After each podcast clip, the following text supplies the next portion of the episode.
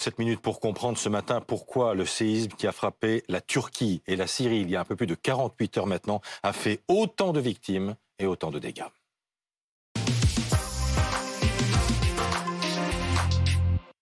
Le bilan n'a cessé de s'alourdir ah hein, depuis le début de première édition. On est ce matin à 8700 victimes en Turquie, 6000 morts, 2000 euh, morts en, Syrie.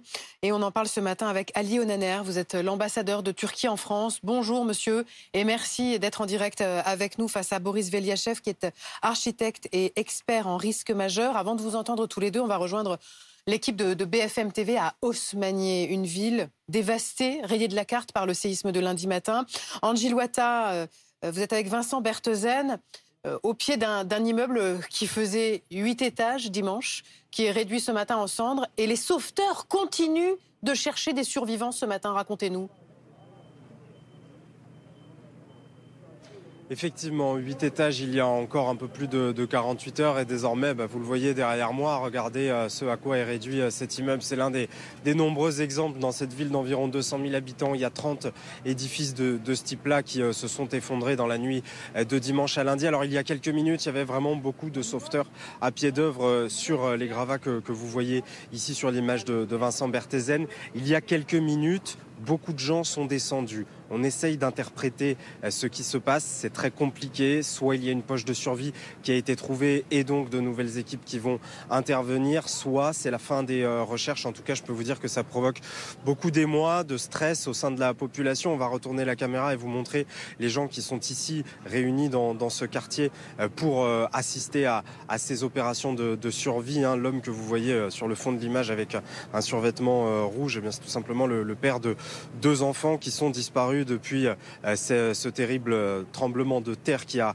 qui a eu lieu. Je viens de discuter également avec un couple de euh, Britanniques d'origine turque qui sont ici sur place désormais et qui gardent espoir de retrouver le père de, la femme de ce couple. Mais évidemment, les yeux rougis par les larmes et énormément de stress sur place. C'est toute la vie également de la ville qui est en train de changer. On va vous remontrer cet immeuble juste ici sur la gauche de, de l'image. C'est l'un des exemples. Il est juste à côté de celui qui est tombé il y a 48 euh, heures et il est en suspens. Son avenir est en suspens. Les gens ne peuvent plus euh, vivre euh, chez eux actuellement et sont obligés de se réfugier dans la rue, dans leur voiture pour passer la nuit. Alors on va revenir vers vous dans quelques instants évidemment sur ces images de Vincent Berthezen, mais d'abord Monsieur l'ambassadeur, vous dire bah, qu'on est évidemment très touché par ce qui arrive à votre, à votre pays, au drame vécu par la Turquie depuis deux jours.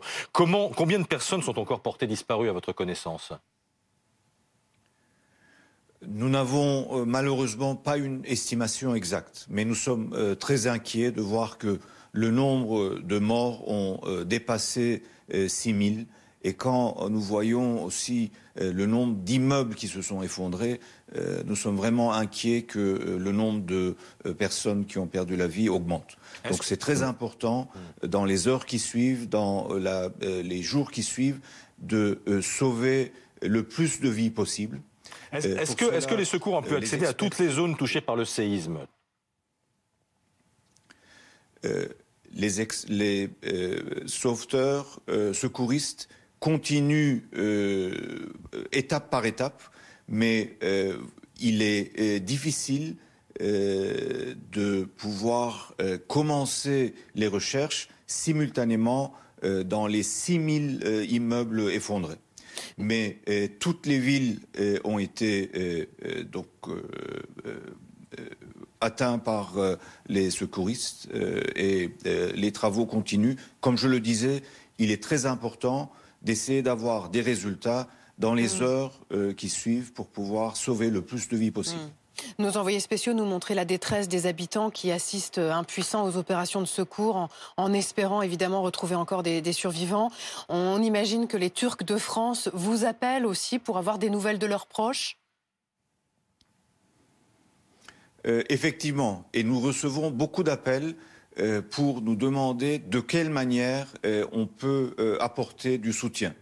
ce que nous disons aux Turcs de France, et on a, à nos amis français qui souhaitent nous soutenir, mm. c'est de suivre les informations sur le site de l'ambassade, notamment euh, euh, les moyens de faire des virements euh, aux organisations humanitaires mm. qui travaillent pour apporter le soutien. Et je dois aussi en profiter pour remercier le soutien de la France. vous l'avez dit, il y a près de 140 experts français, sauveteurs français, secouristes français qui sont aujourd'hui déjà en Turquie pour contribuer à nos recherches.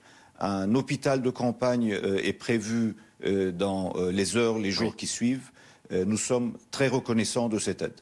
Boris, je voudrais qu'on revienne sur les images euh, en direct parce qu'on a vraiment du mal à comprendre, même si ce séisme fut d'une puissance incroyable. Euh, comment un édifice peut être réduit à l'état de miettes, comme on le voit sur ces, sur ces images? Pas de construction antisismique en Turquie ou trop peu? Alors, il existe, il existe un code en, Turquie, il y, a des, il y, a des, règlements pour ça, mais il existe aussi tout un patrimoine qui n'a pas été construit sous, ce, sous ces règlements et sous ces codes.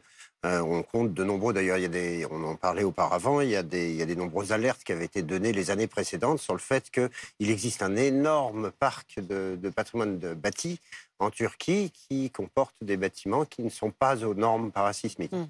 et qui ont des structures trop faibles pour résister à ce genre de séisme qui devait tôt ou tard arriver et qui est arrivé et qui réarrivera d'ailleurs. Alors, regardez ces images d'Osmanier. Alors, euh, devant nous, il y, a, cet immeuble réduit vraiment à l'état de, morceaux, de petits morceaux. Et à côté, des, édifices qui tiennent toujours. Qui tiennent toujours. Est-ce que ça veut dire que ceux de gauche ont peut-être été construits selon les normes parasismiques et pas celui qui s'est effondré au sol. Alors, celui de gauche, on note d'ailleurs des dommages assez importants. Il a été évacué, Celui-là, ça m'étonnerait qu'on puisse rentrer dedans, mm. surtout qu'on voit qu'il y a de la construction. Alors, on devine en dessous des enduits, on devine de la, de la maçonnerie, de la brique d'ailleurs. Euh, ce sont des éléments séparés. Alors, ça dépend comment ils sont chaînés, ça, comment ils sont reliés entre eux. C'est comme des morceaux de sucre. Quand on veut les empiler les uns sur les autres, euh, ça tient, ça tient d'un point de vue statique. Vous pouvez poser des charges très lourdes dessus. Mais dès que vous bougez la table, bah, ça s'effondre. Donc, le, le système de construction en maçonnerie par éléments séparés est assez est très fragile comme système. Le béton armé, par exemple, sera plus, euh, plus résistant. S'il est bien s'il est bien euh, fabriqué. C'est-à-dire qu'il y a aussi la mise en œuvre qui fait. Si le béton est de mauvaise qualité, s'il n'y a pas le bon nombre de ferraillages dedans, etc., le bâtiment va être fragilisé. Autrement dit, il y a la norme, il y a le contrôle.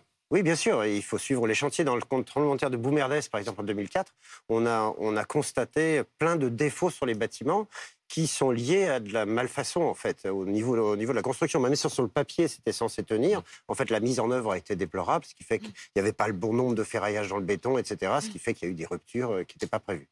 Monsieur l'ambassadeur, est-ce que la Turquie va avoir un sujet autour eh bien, du respect euh, euh, des constructions antisismiques, voire lié au contrôle des travaux? C'est bien sûr un sujet. Et nous avons l'expérience euh, du séisme de 1999 qui nous a permis de réactualiser euh, tous les standards. Et euh, la grande majorité des constructions qui ont été réalisées par après répondent à ces normes. mais après un tel séisme de 7,8 sur l'échelle, il faudra sûrement tirer de nouvelles mmh. conséquences, peut-être euh, renforcer euh, les standards et les contrôles. D'un mot, Boris, la construction antisismique, ça coûte beaucoup plus cher qu'une construction traditionnelle? Pas forcément. Pas forcément. C'est une question de. Il, faut savoir que la majorité des dommages, d'ailleurs, sont liés à des, des, comment? Des erreurs conceptuelles plus que des erreurs d'ingénierie. D'ailleurs, il y a une façon de faire les bâtiments, etc. Ça prend plus de temps. Oui, voilà, ça, mm. prend. Il faut, il faut, faire attention au fait qu'on est en milieu sismique quand on construit le bâtiment, depuis le moment où on le, on le dessine jusqu'au moment où on le conçoit. Merci beaucoup. Merci à tous les deux. On rappelle ce bilan hein, qui s'alourdit donc d'heure en heure. 8700 morts, dont plus de, de 6000 rien qu'en Turquie.